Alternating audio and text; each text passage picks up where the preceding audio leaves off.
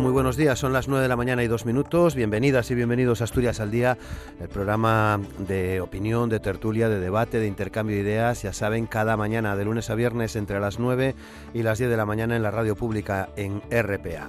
Arranca la decimocuarta legislatura con la constitución mañana martes de las Cortes Generales, un total de 350 escaños en el Congreso repartidos entre 16 fuerzas políticas que se distribuirán en nueve grupos parlamentarios, uno de los cuales, el mixto, superpoblado, dando cobijo a ocho partidos o coaliciones que no han alcanzado los números para constituirse como grupo en solitario. El presidente del Gobierno en funciones, eh, Pedro Sánchez, propondrá a Pilar Job como nueva presidenta del Senado en sustitución de Manuel Cruz y eh, que Meritxell Batet siga presidiendo el Congreso. Ambos nombramientos habrán de hacerse efectivos mañana martes cuando se constituyan las dos cámaras y comience a andar formalmente la legislatura. La formación de la mesa del Congreso es uno de los asuntos a tener en cuenta. El Partido Socialista y Unidas Podemos han promovido un cordón sanitario para evitar que Vox tenga representación en el órgano de gobierno. El Partido Popular, que con sus votos tiene asegurados al menos dos puestos, ha rechazado sumarse a este veto, pero tampoco ha aclarado si prestará o no votos al partido de Santiago Abascal. En el caso de que no triunfe el cordón sanitario contra ellos, eh, Vox, que con 53 diputados son la tercera fuerza parlamentaria, pueden conseguir por sí solos dos puestos en la mesa del Congreso, una vicepresidencia y una secretaría. Por otra parte, las conversaciones entre Partido Socialista y Unidas Podemos para un gobierno de coalición afrontan ya el programa eh, que pretende desarrollar lo que será el primer bipartito de la democracia española, una vez completada la estructura principal del futuro Ejecutivo y con la negociación abierta por parte del Partido Socialista para que Esquerra permita con su abstención la investidura de Pedro Sánchez, los futuros socios empiezan a abordar la cuestión más delicada, las políticas que quieren poner en marcha. Por otra parte, Balearia está estudiando la apertura de la regasificadora del Museo a instancias de puertos del Estado, el Principado y la Autoridad Portuaria de Gijón y sobre la que la naviera también espera una buena disposición por parte de la Unión Europea. El consejero delegado del operador del sistema gasista español, Marcelino Oreja, defendió la pasada semana activar cuanto antes esta instalación en el museo, pendiente de su autorización ambiental por el Ministerio para la Transición Ecológica, después de que una sentencia obligara a rehacer toda la tramitación administrativa de esta instalación que se acabó de construir en octubre de 2012 y que no ha entrado nunca en servicio. Enagas promueve ahora activarla no para que emita gas a la red nacional de gasoductos, la regasificadora no regasificaría, sino que las perspectivas son poder usar sus dos tanques, que suman unos 300.000 metros cúbicos de capacidad, para almacenar temporalmente el gas natural licuado para su eh, reexportación posterior. Marcelino Oreja explicó estos días en Gijón que España se encuentra en un lugar estratégico para almacenar el gas natural eh, que se extrae mediante fracking, por ejemplo, en Estados Unidos, para su reenvío a los grandes consumidores de Asia. Son asuntos que hoy tratamos con Alberto Rubio, con Raimundo Abad, con Hipólito Álvarez, con Miguel Ángel Fernández y con Amor Argüelles, que está como siempre en el control de sonido. Aquí comienza Asturias al Día, con Roberto Pato.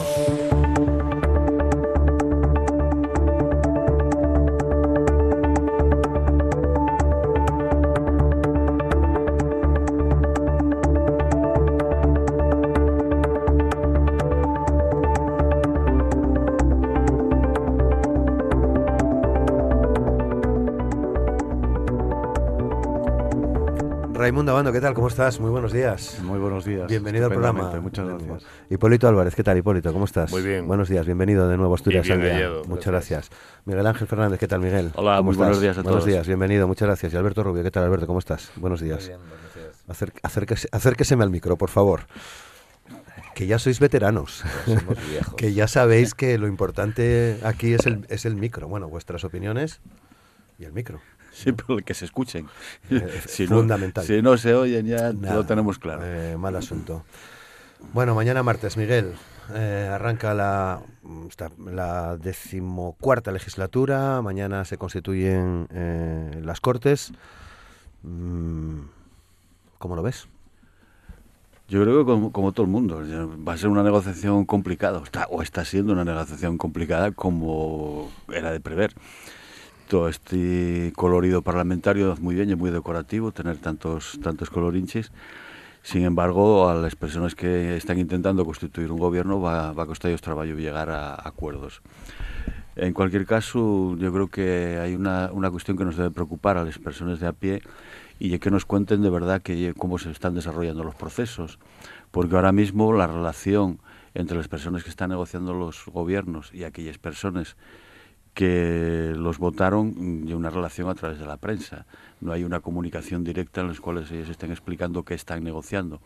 Si están limitándose a dar eh, noticias a la prensa que nos lleguen tamizadas por las opiniones de aquellos que les escriben quiero entender, quiero entender que en algún momento se preocuparán de hacer una gira por el Estado español ir explicando qué consiste la negociación y que haya claridad en los temas que están encima de la mesa. Bueno, nuevo gobierno, pero antes mesa del Congreso. Bueno, ese, es, el primer punto, ¿no? Eh, ¿Cómo se soluciona? Sí, ¿cómo, ¿cómo se soluciona? Eh, yo creo que aquí, una vez más, están todos jugando al póker. Eh, están hablando algunos de cordón sanitario al partido altavox del PP. Eh, los del PP, como necesiten alguien que diga las barbaridades, tampoco están muy de acuerdo con eso que se dio en llamar ahora el cordón sanitario. Y al final, bueno, llegarán a, llegarán a unos acuerdos entre todos, eh, de los cuales algunos se quejarán y otros no tanto, pero esto no, no tiene más remedio que sacarlo adelante en los próximos días. Luego entramos en, en materia de nuevo gobierno. Raimundo. Sí, bueno, mañana se constituye el Congreso y, efectivamente el primer problema es la mesa, ¿no?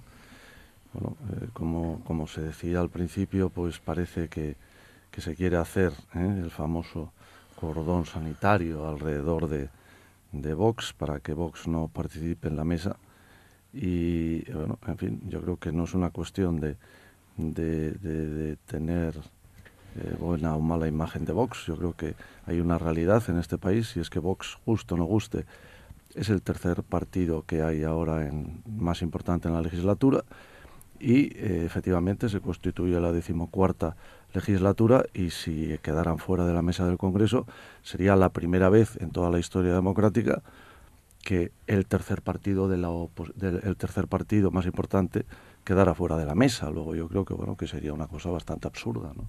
¿Eh? Por lo tanto, no sé, pero bueno ya eh, no sé lo que pasará porque al final eh, en este tema de acuerdos y no acuerdos pues vemos que, que, llegamos muchas veces al absurdo, pero en fin.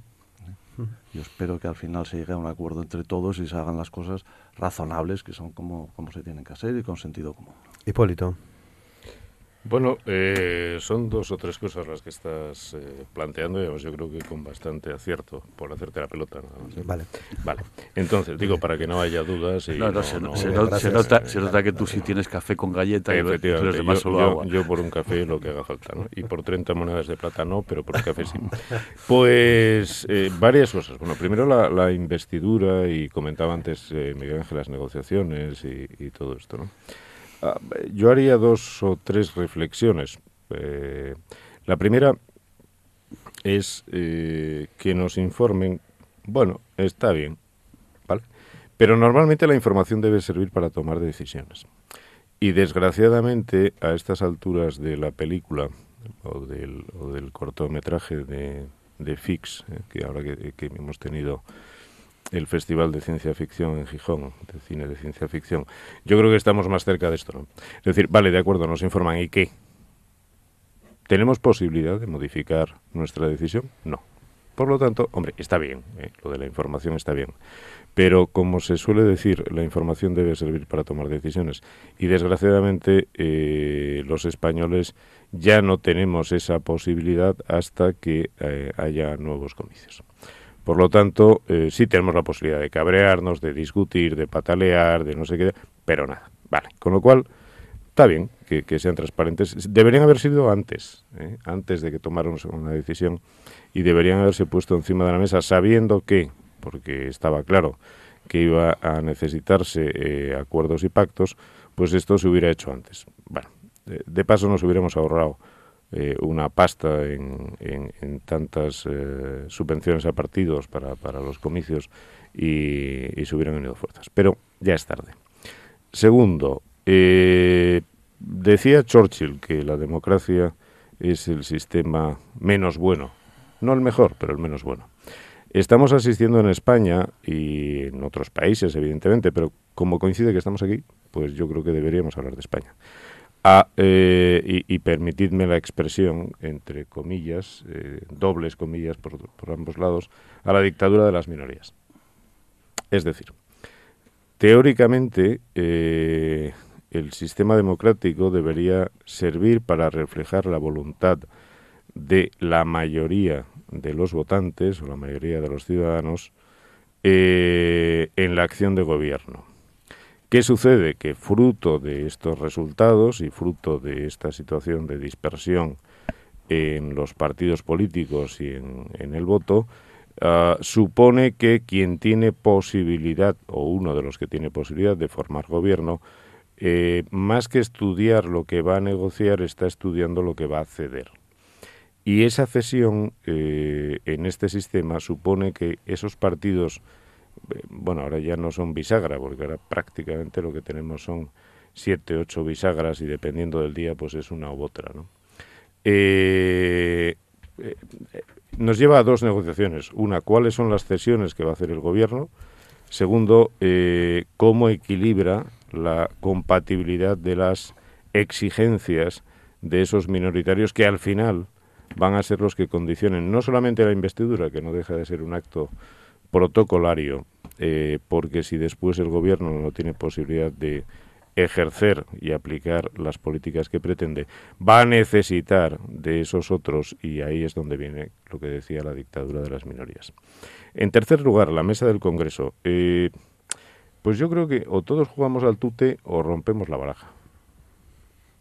De aquí hemos decidido que esto es una democracia y que sigue unas normas y que por lo tanto eh, los gustos o disgustos eh, que pueda parecernos una fuerza política merecen primero el respeto eh, por aquellos españoles que no creo que haya españoles de primera y de segunda y no creo que haya españoles que debamos clasificar de listos o tontos o de, o de acertados o equivocados, sino que en el ejercicio de su libertad de voto han apoyado una opción política. Me da igual que sea Podemos, me da igual que sea Bildu o me da igual que sea Vox. Ah, curiosamente eh, existe, y vaya por delante, que no es eh, o no coincide en una gran parte con mis opiniones. Eh, da la casualidad de que cuando se trata de algo que tiene que ver con la derecha, y normalmente se suele hablar de ultraderecha, curiosamente nunca de ultraizquierda, pero vamos a pensar así. Curiosamente somos, o, las fuerzas políticas son eh, más reacias a eh, ceder o a conceder que si se tratara de otra orientación. Yo, yo me pregunto qué ocurriría con eh, Sánchez Castejón si esa misma situación la tuviera un partido, pues pongamos Bildu ¿qué ocurriría? Bueno, ya lo sabemos, lo que ha ocurrido y sabemos lo que ha ocurrido en Navarra. Con lo cual, bueno, eh, tenemos un problema. ¿Eh? Tenemos un problema y tenemos un problema de convicción democrática porque eh, estamos muy convencidos, excepto que le toque a alguien que no nos gusta. Alberto. Sí, comparto que tenemos un problema. En España llámase hipocresía política llámase la ley del embudo, llámase mirar todo por el mismo cristal mientras estás llamando radicales a los demás, tú estás utilizando el radicalismo para despreciar todo lo que puedan hacer los demás. Ese es un grave problema que tenemos en España. Porque a quienes se les llena la palabra de constitucionalismo, de democracia, de igualdad, eh, tenemos mala memoria, me da a mí. O sea, la dictadura de las minorías, decía ahora Hipólito, ¿desde cuándo? O sea, cuando no hubo mayorías absolutas en este país, ¿quiénes dictaban aquí? Eh, los gobiernos. O sea, cuando defendemos los partidos bisagras, ¿de qué estamos hablando? O los partidos bisagras depende de qué lado que sean de la bisagra para que sean buenos o sean malos. Tenemos un sistema electoral que es el que tenemos. Tenemos una poca cultura de pactos que es la que tenemos. Pero parece ser que cuando hay un pacto, que las bisagras no son las que le gustan al IBES, a la Iglesia, a la COE, etcétera, etcétera, entonces no vale. Entonces, estos señores, con su radicalidad, están acusando de radicalismo a los que en este momento lo único que hacen es intentar ponerse de acuerdo para sacar adelante un gobierno, etcétera, etcétera. Hipocresía, señores.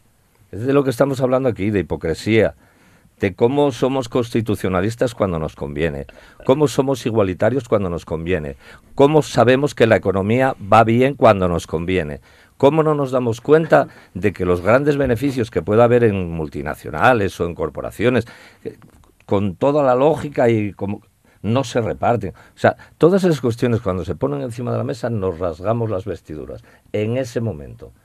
Pero cuando hay un, un, gobierno corrupto, un gobierno que acaban echándolo por corruptos, un gobierno eh, que la justicia le llama corrupto, etcétera, etcétera, parece ser que preferimos eso. Parece ser que preferimos eso. No oigo a la COE en esos momentos levantar la voz, ni a la Iglesia, ni al IBEX 35. No los oigo hablar de esas cosas. Ahora sí, cuidado, viene la bicha. Señores, eh, por mi parte creo que las cosas van bien mientras esta gente esté ladrando. Miguel. Bueno, ya antes que nada quería hacer una rectificación a Hipólito, que cometió un pequeño error sin que se de precedente, eh, que lo de Churchill no dijo que la democracia era el sistema menos bueno, sino el menos malo. Quería, quería explicar con esto. como, sé que hay un error que, no está. no, no, no, y tienes toda la razón del mundo y te lo acepto, pero, pero ya sabes que, que como eh, decía Freud, el sí, sí, sí, sí. Sé lo que decía don Segismundo, sí, sí.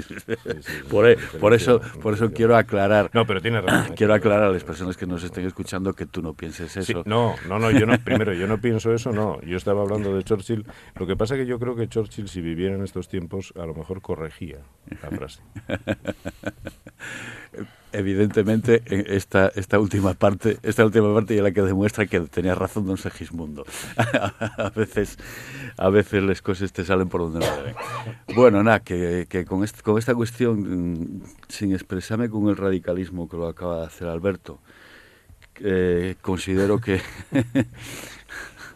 y, estoy utilizando el radicalismo una vez más en el sentido irónico de la expresión que lo que lo que a mí me parece que efectivamente vamos contando la feria según nos va en ella. Eh, no, no hace falta explicar cómo algún presidente anterior de gobierno fue capaz de decir un día que él parlaba catalán a la intimidad y al día siguiente o a la siguiente legislatura, que ya tenía mayoría absoluta, intentó masacrar a los que en Cataluña pedían un estatuto diferente. Entonces, por nuestra parte, por la gente de a pie, que no estamos implicados en, estes, en estas cuestiones que ellos tienen ahí, tenemos que intentar obligarlos a ser a todos más modestos y más razonables.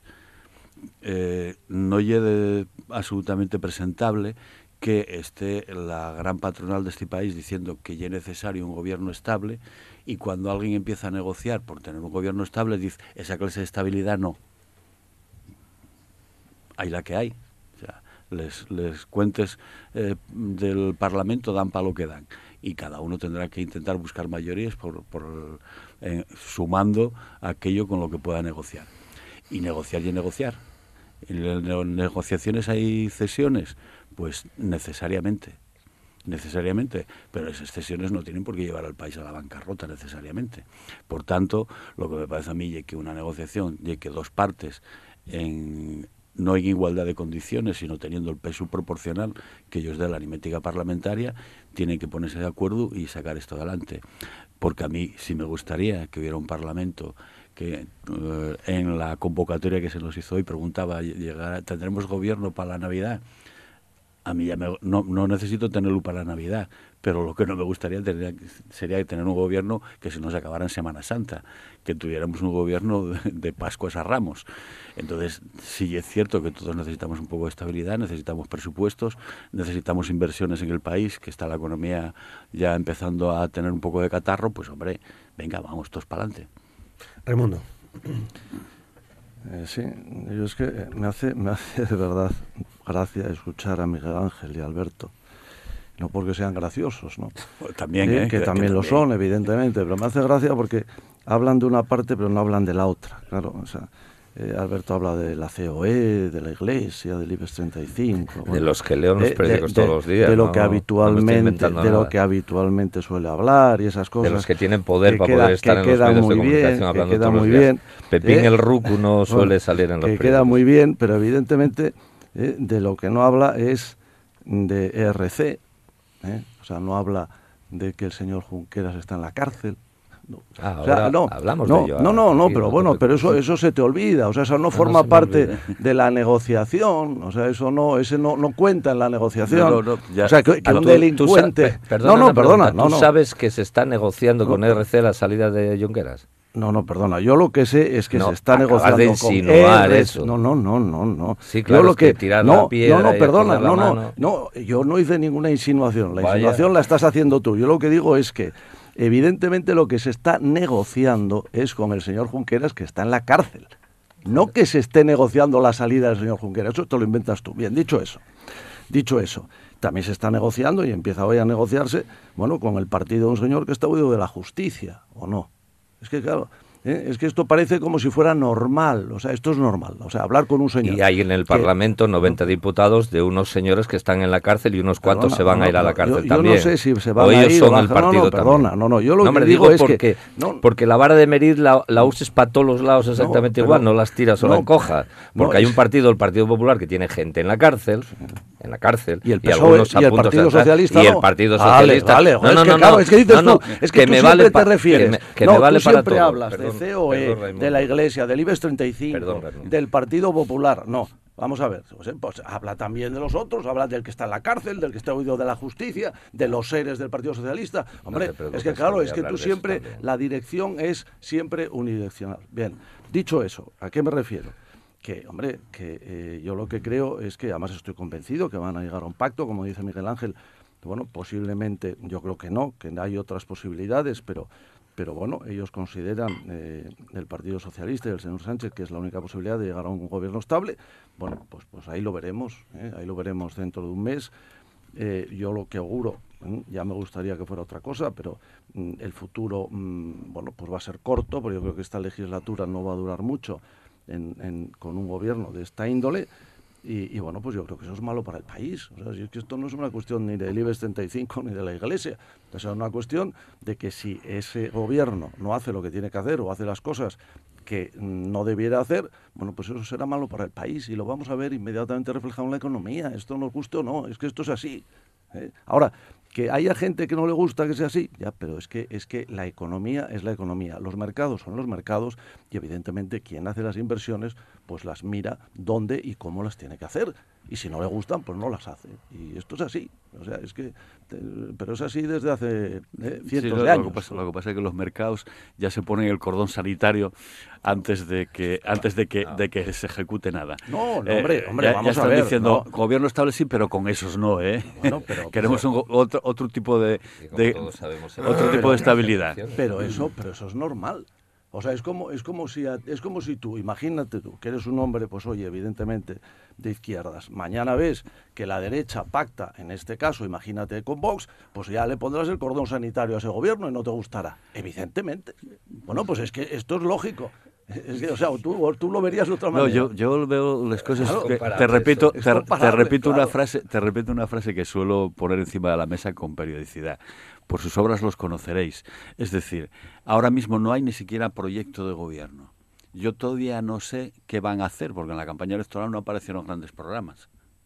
Yo quiero ver qué planes tienen y te diré, a lo mejor mañana estoy yo tirando piedras contra este gobierno, cosa que no hay nada, nada de extrañar en, en ciertas situaciones porque ya hubo gobiernos de partidos que teóricamente eran de izquierdas y aplicaron toda una serie de, de leyes que no se atrevieron a aplicar los de la derecha.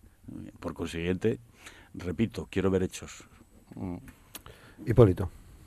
Bueno, eh, no sé cómo estamos derivando, pero vamos, vamos a derivar. Eh, yo, yo no sé si, si hay partidos de izquierda o de derecha. Yo lo que creo que estamos comprobando desde hace unos meses o unos años es que hay partidos que son suyos.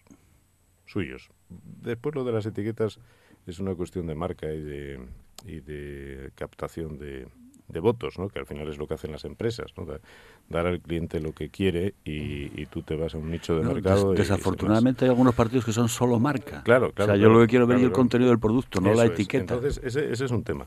Luego, efectivamente, hombre, ha comentado una cosa Alberto que me, me, me llama la atención porque hacía mucho tiempo que no lo oía, no sé si lo he escuchado, pero hacía mucho tiempo que no lo oía. Y es que aparece un actor que, que yo creo que hace eh, décadas, que es la Iglesia. Mm, Bueno, pues, pues, pues magnífico, porque, porque parece ser que, que pasa a ser eh, un actor en función de las opiniones de Alberto relevante. Eh, y bueno, pues tampoco está mal, por sus, sus principios morales y éticos. Yo creo que todo que por daría, todo daría- por sus principios daría- morales. Está- daría- estamos graciosos daría- hoy. daría sensatez, ¿no? daría sensatez. Sobre todo por Eh, eso. y luego comentabas, comentabas, Alberto, bueno, aparte del cachondeo, hay cosas que son indiscutibles y que hay un porcentaje de la población que estará de acuerdo conmigo. Pero eh, luego comentaba las multinacionales, resulta que son malísimos. Malísimos. ¿Cuál- ¿Cuáles? Las multinacionales, malísimos. Pero cuidado, como se vaya Vesuvius, la liamos. Como se vaya Bauste, la liamos. Como se vaya las Aluminio, la liamos. Como se vaya Arcelor, la liamos. O sea, son malos, depende. Eh, son malos si no hacen lo que nosotros queremos y dejan de serlo si, si hacen lo que nosotros queremos. Y nosotros Hipocresía, queremos, que decía Alberto, hipocresía. Y luego hay otro tema. Eh, no, no me preocupa. Mira, hay algo que no hemos comentado cuando hablamos de la influencia, la influencia de la, de la, de la COE y de, y de todo esto. Vamos a ver, yo creo que, que en este país, hace poco, eh, relativamente poco, hay una cosa que se llama la libertad de expresión. La libertad de expresión. Libertad de expresión, mucho- Libertad de expresión. li- sí, eh, libertad de expresión que la tienen, pues lógicamente, pues la sociedad civil, los grupos ecologistas, las asociaciones de empresarios, las amas de casa, es decir, y pueden emitir su opinión, ¿vale? Eh, hablamos de- del acceso a los medios de comunicación. Hombre, a mí me gustaría recordar que, ahora que hablabas de marca y que, son partidos que no tienen más que marca, eh, me gustaría recordar que el ascenso a los cielos mediáticos de, de Pablo Iglesias se produjo a través de sus intervenciones televisivas y no precisamente estaba en el IBEX 35. No sé cómo lo financió, eh, pero desde luego no, no lo estaba. Y cuando hablamos de multinacionales y hablamos de la influencia, hay que olvidar, no hay que olvidar que vivimos en un mundo, eh, como decía, se dice habitualmente, globalizado. Estoy un poco harto de esas expresiones de hay lo que hay, está lo que está, pero nadie dice lo que está. Es decir, porque es fácil, ¿eh? Eso decir, eh, es que mm, hay lo que hay, ¿vale? Pero ¿qué hay? Porque, coño, eso de hay lo que hay, entre otras cosas, aparte que gramaticalmente es incorrecto, pero digamos que, que no tiene fondo, ¿no? Porque como nunca se define, pues es fácil. Pero eh, no olvidemos que estamos en un mundo globalizado y tenemos un riesgo importante. Eh, nos quejamos mucho, luego compramos, eh, eh, bueno, dependiendo de nuestra tendencia política, o bien en AliExpress, porque ya que son chinos, o bien en Amazon, ya que son americanos. Pero al final, al final, estamos poniendo en sus manos no solamente nuestra economía, sino nuestra sociedad. Y me gustaría hacer un apunte para que nadie lo olvide. Las grandes entidades financieras españolas tienen sus servidores alojados en la nube en Amazon. Es decir, que como alguien estornude en la oficina de Jeff Bezos, la economía española ya no va a depender ni de 32 partidos políticos, ni de eh, 40 millones de votantes, ni de RC, ni de los eh, filoterroristas de Bildu. Eh, Alberto. Sí, como yo en esos temas no me... en los paraísos que no sean terrenales, no, no me sé meter. Y en esos tan- Joder, pues no haces otra cosa. En esos tan... ¡Coño! No en estoy- esos tan ver, grandes... eh, el lenguaje. El lenguaje. El lenguaje. Eh, Eh, Oye, un pues, lenguaje pues para no propio. meterte en los paraísos no bajas, ¿eh? No, no, no, no, bajas. eh, en esos paraísos donde los dioses Oye, de la no- economía nos dicen qué debemos hacer, qué hay que hacer, protestan cuando no les gusta lo que vayamos a Hombre, hacer. yo prefiero no que nos lo puedo, digan. No yo, puedo nada más yo que prefiero que prefiero que nos lo digan los dioses que los de que ignorantes. prefiero que no haya Prefiero- pero dioses. prefiero ¿no? los dioses. Prefiero que no haya Prefiero los dioses, por eso no creo en ellos. Prefiero los dioses. En todo caso, eh, eh, una cosa que se me escapaba antes, que era también dentro de esa hipocresía política eh, en la que somos europeos según convenga, de ida y vuelta, esos, esos gobiernos europeos que sí ponen cordones sanitarios a la ultraderecha. Pero claro, ocurre lo siguiente, ponen cordones ta- sanitarios a la ultraderecha en esos países simplemente porque no sustentan gobiernos municipales ni regionales a costa de esa ultraderecha como pasa aquí. Y que si aquí hablamos también cuando conviene Perdón, del falso, consenso... falso, falso. Fa- fa- sí, falsísimo. Hay ayuntamientos, Sí, municipios, landers ah, Sí, sí, vete nombrando. y cantones. Vete, Bueno, nom- vete nombrándolos. nómbramelos tú. No, nómbramelos, Nómbramelos tú, tú. que eres tú el que dices que lo haces. Yo estoy diciendo que no, No, que hombre, no los pero hay. recurro- en esa Europa que pone... a esa expresión típica En de, esa, hay lo que hay, en está esa- lo que está. Bueno, hay lo que hay, por eso. Termina el hay argumento, hay. Alberto. De todas las maneras, en esa, en esa manera, el consenso del 78 se llama, ¿no? Consenso del 78 en este país. En ese consenso del 78, pues hay una serie de cuestiones que, que se consideraron, posiblemente yo no era uno de ellos, pero que se consideraron por los poderes de este país democráticos, que bueno, que no eran, no deberían ser intercambiables. Resulta que hay un partido ahora que se los carga, se los carga, declaraciones institucionales, acuerdos tácitos entre partidos, por ejemplo, con respecto a los derechos de la mujer, la violencia de género, etcétera, etcétera, y no pasa nada, no pasa absolutamente nada. Y luego hay una cosa que me parece, me parece importante. Cuando hablamos de las multinacionales, que da la impresión de que la palabra multinacional en mi boca significa no se sabe qué, significa lo siguiente. Hay una directiva europea parada desde el año La Polca, una directiva europea, que simplemente viene a decir, me parece que se llama country by country, algo así, no lo sé, algo así. No sabía que sabías. Claro, es que eso no sale en los, ¿Sabes eso no sale en los- eso no, sabe- no sale en los periódicos generalmente, entonces hay que buscar así mucho por... Esa directiva lo que viene a decir es que eh, los países europeos quieren saber, o deberían de saber los gobiernos, dónde actúan las multinacionales, dónde tienen sus ingresos y dónde pagan sus impuestos. Algo tan simple como eso no salió todavía ni a debate dentro del Parlamento Europeo. ¿Por qué? Evidentemente, porque en Europa hay paraísos fiscales que no les conviene, en Europa se legisla por consenso y entonces eso no conviene, etcétera, etcétera. Y vuelvo por donde empecé. Hay hipocresía. Hay hipocresía desde el punto de vista de que lo que vale para una cosa vale también para la contraria. O viceversa, que diría Groucho Marx. Entonces, como estamos viviendo esto, y como es cierto, la Iglesia es un poder, coño, cualquiera dice que no, igual, igual me censuran según salga de aquí.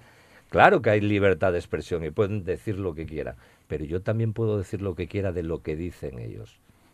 Que no se les olvide. Lo que pasa que independientemente de quien no tenga no micrófono, olvidan, yo soy un respetan, o sea, yo lo soy un lo respetan. Sí, sí, sí, sí. La última vez que hablé con ellos me dijeron que sí. ¿A que sí? Sí, sí, sí, sí. sí. Lo respetan. Sí, porque Está eh, claro. a, a diferencia de ti, yo Está tengo los claro. cauces abiertos con ellos y No, tú no, te no, niegas a.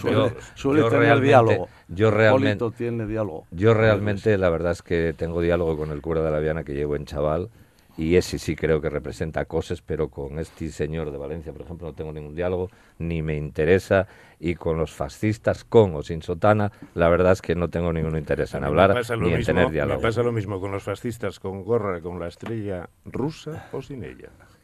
ya salió. Espera, voy a apuntarte que lo próximo toca Venezuela. Eso es la, eso es la, la hipocresía. Toca Venezuela. Venezuela. No, no, lo no, siguiente toca Venezuela y si eso Venezuela- apuntas de lado Bolivia a ver No, no, a ver no, qué no, pasa. No, no, pero a ver, ¿quién ha dicho que Venezuela es un país comunista? Que no. No, Venezuela, hombre, es, un, no. Venezuela es un latifundio de Maduro. No, Y una finca. Esa es la hipocresía, Vamos- es vamos a la hipocresía ver, de yo- Alberto. yo no soy el Que, o sea, moderador. Alberto habla momento, sí, de por hipocresía pa- por solo de un partes. lado. Yo no soy el moderador, pero ya me gustaría que lo dejáramos a él poner un poco de orden. No, no, yo estoy, estoy- En- en el estoy sentido- encantado. esto- la, cosa, la cosa va fluyendo. Genial, en el, en el sentido de que empezamos. Que tengo vara, si la tengo que sacar la saco. Empezamos, empezamos hablando de la mesa del Congreso y ahora vamos a ver si derrocamos otro otro Roberto presidente Pato en América no del tiene Sur. vara, tiene pistola Taser. Raimundo. No, no, bueno, yo, yo creo que, bueno, no, sé si esto da eh, mucho más de sí, ¿no? Porque al final entramos en lo de siempre, que yo estoy de acuerdo con esa preciosa palabra que dice Alberto, que es hipocresía, ¿no? O sea, hipocresía para, para hablar Hay otra eh, más guapa de, se llama de- fariseísmo. de fascismo eh, y de, y, y de Raimundo, hay una más guapa, así como muy católica y muy religiosa, ya. que se llama Sí, fariseísmo. sí, pero fariseísmo, pero ¿quién no aplica? Sepulcros pero, pero fíjate, blanqueados. pero fíjate, Alberto, eh, el fariseísmo, o sea, tú hablas, hablas de, de Vox y hablas de, de fascismo.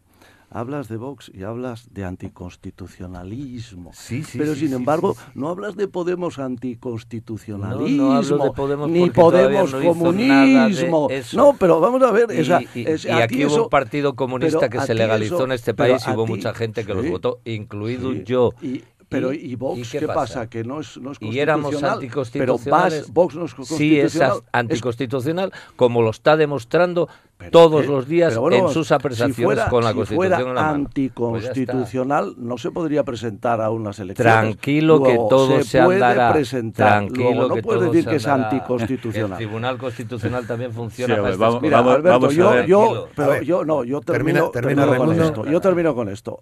Alberto ha utilizado dos palabras: hipocresía y fariseísmo. Bueno, pues yo creo que en este caso, Vox Podemos, aquí tenemos al más hipócrita y al más farista. Alberto. Bien, estamos, estamos hablando aquí de, de grandes palabras que muchas veces no tienen, no tienen absolutamente ningún contenido. Eh, cuando se habla de cosas como fascismo, comunismo y todo esto, hay que preguntar qué. Yo no hace mucho tiempo discutía con una persona del Partido Socialista, y pongo eso ya por poner un ejemplo distinto del que vosotros estáis utilizando, y me decía, es que yo soy socialista de toda la vida. Y decía, ¿y socialista de cuál? ¿Que eres socialista de los de Llopis, o luego de los de Felipe, o de los de Zapatero, o los de este rapaz que está ahora? Porque cada uno de ellos utilizó una forma diferente de enfrentarse con la realidad española. Cuando alguien habla de comunismo, ¿de qué estamos hablando cuando hablamos de comunismo? ¿Alguien dice que Iglesias es comunista? No lo sé, eh, seguramente leyó a Marx y a Lenin, pero no tiene mucho que ver eso con lo que hizo en su momento Santiago Carrillo. Y si comunismo y lo que hizo Joseph Stalin, pues baje Marx y lo vea. Es decir, que vamos a ver si discutimos de cosas más, más a- al pie de la calle. En este momento, hace falta que se constituya un gobierno y hace falta que se constituya un gobierno que se preocupe de todas aquellas personas, los tres millones de, de personas y pico que todavía no tienen trabajo. Que ellos busquen un trabajo y si no tienen un trabajo, que puedan tener la posibilidad de comer algo. ¿eh? Entonces vamos a ver. Bueno, 9 y 39. Quería preguntaros otra cosa porque lo decíamos en la introducción en, en torno a, a la regasificadora del Musel. A finales de la pasada semana hubo un encuentro en, en Gijón, una visita a estas instalaciones. Eh, Marcelino Oreja afirmaba, vamos tarde con la regasificadora del Musel. Raimundo, yo lo convierto en pregunta, ¿vamos tarde? ¿Por qué vamos tarde? Eh, bueno, yo creo que no vamos tarde con la, con la regasificadora del Musel. O sea, yo, la regasificadora del Musel, para mí es como el propio Musel, como la ampliación del Musel. O sea, dos cosas que nunca se tuvieron que haber hecho. Punto. ¿eh? Ejemplo, claro, bueno, pues voy a dar dos para que la gente lo entienda. Uno, el Musel, cuando se toma la decisión de ampliarlo en el 2005, hace 20 millones y medio de toneladas y este año no llegará a 18. Cuando según los planes, planes, engañando lógicamente al Estado, ¿eh? decían que en el año 2014 se llegaría a los 30 millones. Luego alguien que me diga si eso. ¿eh? Bien. Segundo, la regasificadora. Bueno, la regasificadora es más de lo mismo. La regasificadora fue una eh, alucinación de Areces, ¿eh? que convenció al señor Montilla, en aquel momento ministro de Industria, que lo defendió, no hay que olvidarlo, el señor don Javier Fernández cuando era diputado en el Congreso, y que al final Zapatero pues. ¿Eh? Cedió a una regasificadora que costó 380 millones de euros, que era absolutamente innecesaria, absolutamente innecesaria. Demostración, pues mira, voy a dar un dato, un dato y además que es irrefutable. El año pasado, de las siete, pero menos una, porque esta no estaba abierta, de las seis regasificadoras que había en España, estuvieron al 27%. Es decir, que el 73% de la capacidad de regasificación de España, sin contar la del Musel, estaba en desuso. ¿Por qué? Porque no se necesitaba. Entonces ahora viene Marcelino Oreja y dice eso, bien, pero lo dice no por el, el tema de la regasificación, lo dice por el tema de lo que son exclusivamente almacenamientos. ¿Y por qué el almacenamiento ahora, que no es un negocio? Porque para las compañías no es un negocio, porque cuando se almacena el gas, no hay que olvidar que el gas se almacena en líquido. Y eso quiere decir que mes que va pasando en los tanques, mes que se va perdiendo cantidad de líquido, lo cual está perdiendo dinero. Pero ¿por qué ahora se está o están las capacidades de España mm, realmente llenas? Bueno, porque hay un problema con el gas a nivel mundial y es que está en el momento más bajo de precio desde, desde que se está utilizando el gas. O sea, históricamente es el momento más bajo, pero es que el problema del gas es importante porque cuando uno se hace un contrato de gas a largo plazo, es obligatorio sacar el gas que se está comprando. Con lo cual, las empresas no tienen más remedio que sacar el gas y meterlo, almacenarlo en un sitio si no tienen la posibilidad de venderlo. Por lo tanto, ese es el problema. Ahora, la regasificadora de Gijón en absoluto sigue siendo necesario ahora. En absoluto. Fue una cosa que nunca se debió construir y ahí está. Bueno, pues ahora, ya que está ahí y nos cuesta a los españoles 24 millones anuales, ¿eh? y desde que se mm, abrió en el año mil dos, eh, mil, 2012 nos lleva a costar 193 millones que lo estamos pagando todo en la factura del gas, bueno, pues habrá que darle un uso. ¿eh? Pero desgraciadamente esta es la realidad. Alberto, ¿qué opinas tú? Soy un muy lego en la materia y suelo orientarme muchísimo por opiniones como la de como la de Raimundo. Pero ahora mismo voy a hacerme las preguntas de la otra parte, ¿no?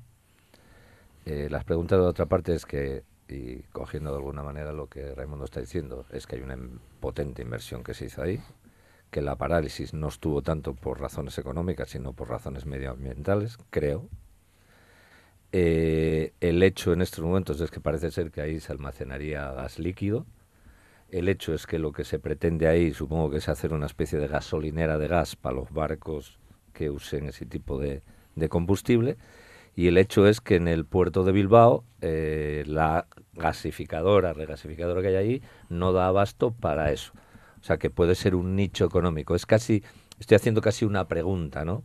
Más que tengo una inversión hecha, esa inversión hecha me está costando dinero al año, pueda haber una posibilidad de negocio con respecto a que mi competidor, el que tengo al lado, en todo caso, no da abasto para, para el mercado que hay, eh, el producto está más barato y ahí, insisto, en los términos que soléis hablar vosotros, puede haber una oportunidad de negocio.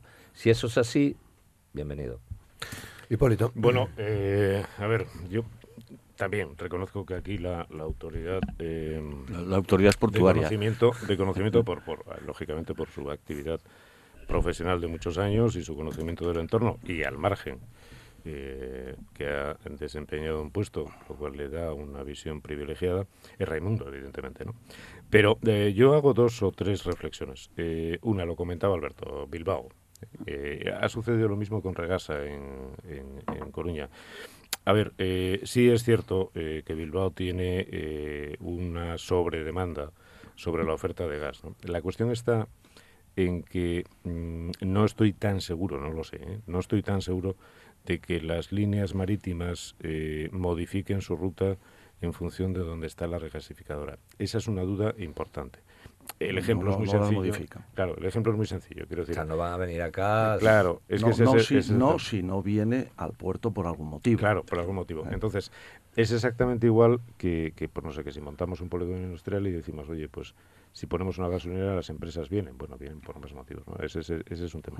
El tema ecológico que comentabas, Alberto, eh, esto enlaza con dos cosas. Una, efectivamente ha habido eh, serias, eh, serios reparos y alegaciones eh, por dos cuestiones. Una, por el riesgo inherente a la propia regasificadora, por, por posibilidad de explosión. Y segundo, porque la ubicación que tiene en Gijón, al lado de las bombonas de, de allí, pues bueno, pues lo, lo incrementaba y tal. Claro, eh, mm, eso que tiene un cierto sentido, yo creo que en este caso ha venido bien a las razones económicas. Es decir, como tampoco tengo una cosa así como mucha demanda tal. Me sorprende, y sería algo que me gustaría averiguar, me sorprende que se gasten 300 millones de euros en una compañía como Enagas y, y queden ahí aparcados. ¿no? Me gustaría saber cuál es la fuente de financiación y cómo se, han, eh, cómo se ha financiado esto. Si es con dinero público tenemos un problema serio. Bueno, dinero público. Y un, y un último punto, y, es, eh, y esta es una cuestión empresarial. A ver, lo importante en esta vida es saber cuándo parar. Es decir, eh, un error muy común en las decisiones empresariales es que ah, yo invierto o, o gasto, pero sobre todo invierto en determinado eh, activo y como ya pues he metido 300 millones, dice, joder, pues a ver si sacamos algo. ¿Qué pasa? Que al final el problema suele ser que metes más y en vez de 300 pierdes 500. Entonces, primero es importante saber cuándo parar y segundo, desde luego, como la regasificadora, que es una instalación compleja, se convierta en un almacén, vamos, había que correr a gorrazos a más de uno. Miguel. Pues por ahí tiento la pinta de que va el asunto. O sea, evidentemente va. eso lo que va a ser una gasolinera para barcos gordos. Y, ef- y efectivamente, tienen razón Raimundo. O sea, la- los barcos que, que van desde Rotterdam, camino de Occidente, no van a parar en Gijón a tomar algo. Eso es, una cuestión que está clarísima. Lo mismo que si nosotros vamos de aquí a León, no vamos a, ir a tomar gasolina posiblemente arriba de Sella. De, una cuestión que, que es fácil de ver. La, el- la obra esta y una obra que no parece, no parece tener ningún sentido, salvo la construcción en sí misma. Lo mismo que el negocio no, no llegue que el museo tenga grandes tonelajes, sino que el negocio fue la construcción del museo. Es una cuestión evidente. Si esta obra hubiera sido necesaria, no habría estado parado desde 2012 hasta ahora.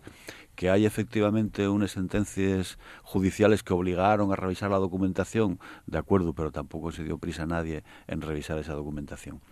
¿Qué perspectivas puede tener esto? Oh, Marcelino Oreja, que no me parece a mí que sea el gran cerebro del gas mundial, aunque ostente un cargo en ese sentido, eh, dice que una de las posibilidades es el gas que viene del fracking yankee.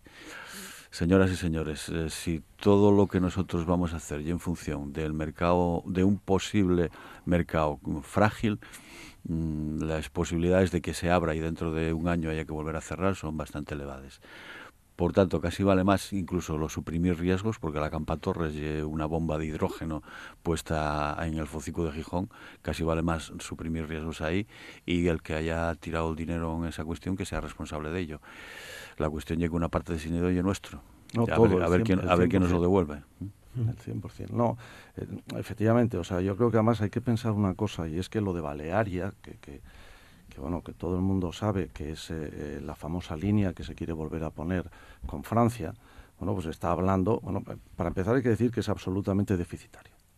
Bueno, Eso- que- eso que es, ellos los no- estudios ellos no son están, ellos no están, con- no están convencidos. No, no, es que, es y que los estudios ten- que y tener es eso para un barco, Miguel Ángel, son contarás. deficitarios. Entonces, alguien va a tener que poner la subvención correspondiente para que el armador no pague dinero. Esa es una realidad.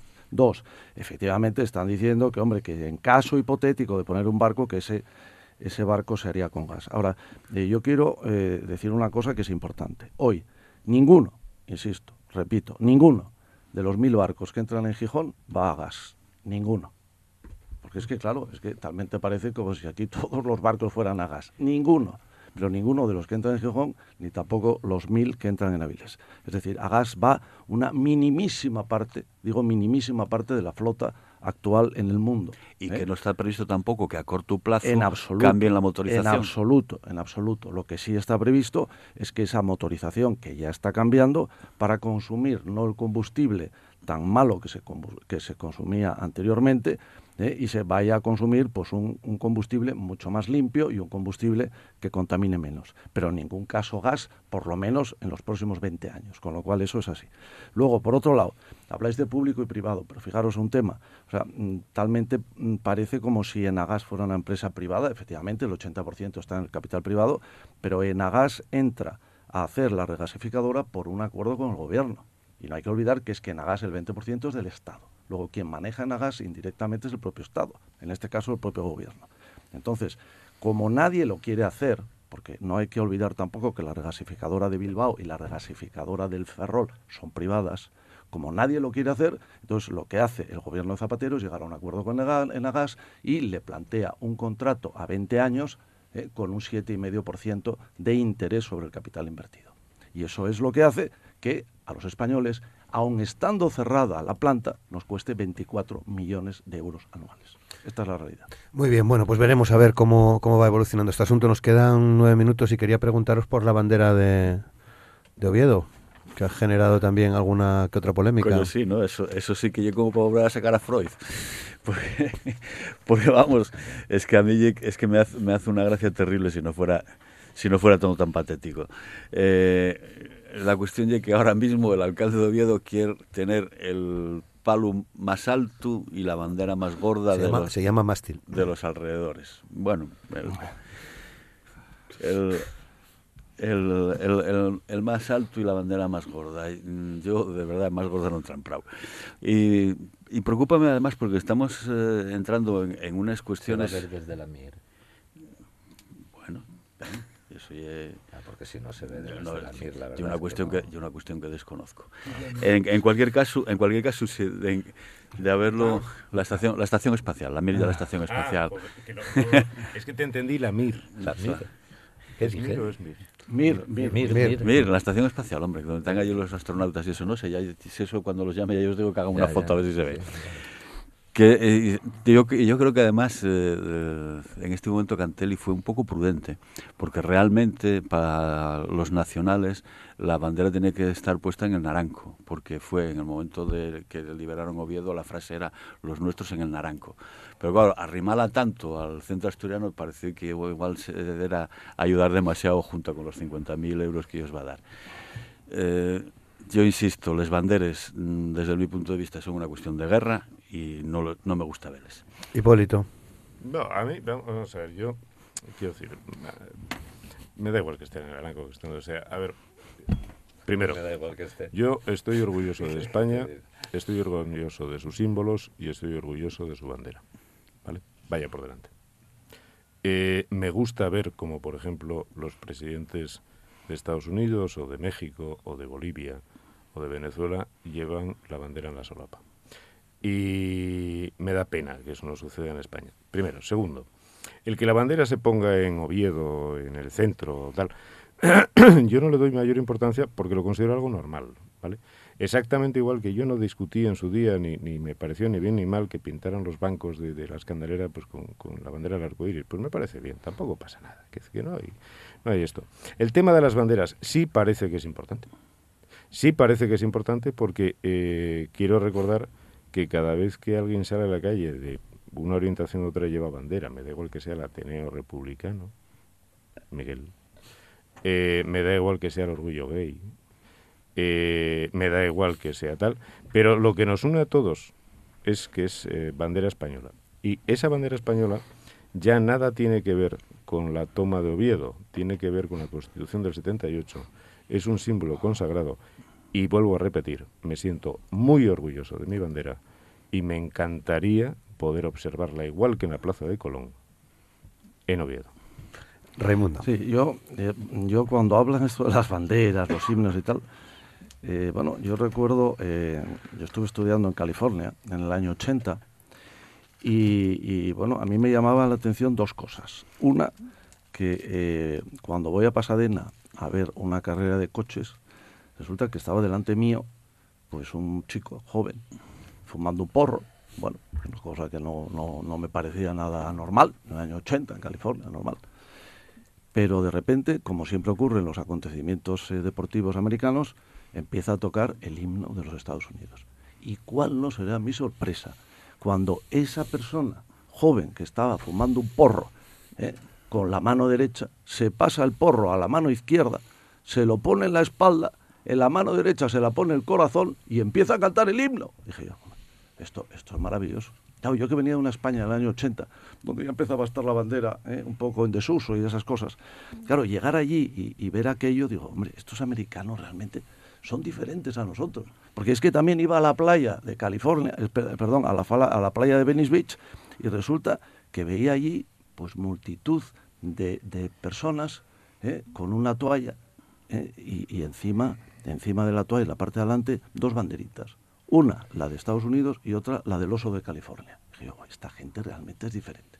Volviendo a la bandera de aquí. Bueno, señores, ¿un homenaje a la bandera? Pues ¿por qué no? Si es la bandera de todos, si es la bandera de España. Nos guste más, nos guste menos. Bueno, pues también yo apelo a lo de siempre. Lo ha decidido el gobierno del Ayuntamiento de Oviedo, mayoritario. Luego tiene la mayor representación de los obetenses. Por lo tanto, si lo han decidido ellos, quiere decir que los obetenses, en mayoría, pues también lo han decidido. Alberto. Sí, en Estados Unidos, si vas a, los estados del sur, no verás la bandera americana en las puertas de las casas. Si tú vas de repente con una bandera americana en tu toalla y te pones por allí, pues igual te vienen dos y te forran a hostias. Eso también pasa en América. Eso también pasa en América. ¿A qué me refiero? no, ¿a qué me refiero con esto? Son muchos. Eso, eso, me recuerda. Eso me a, qué, recuerda. ¿A qué me refiero con esto? a las, una a las, anécdota preciosa. Sí, sin duda. Preciosa. Eh, me refiero con esto a las connotaciones que puedan tener cosas en momentos determinados y en sitios determinados. Nada más. Las connotaciones que la bandera española puede tener en España, insisto, y voy a ser otra vez eh, machacón y radical y todas esas cuestiones, insisto que hay todavía una España por las cunetas de las carreteras que mal, que mal pueden entender que esa bandera, esa bandera con la que metieron a sus padres y a sus abuelos en las cunetas, los pueda representar. Hay que entender eso, hay que tener empatía con eso y a lo mejor no hay que hacer ostentación de aquello que no se tiene. Y os recomendaría una película muy buena que se llama Mientras dure la guerra, para que hablemos de banderas.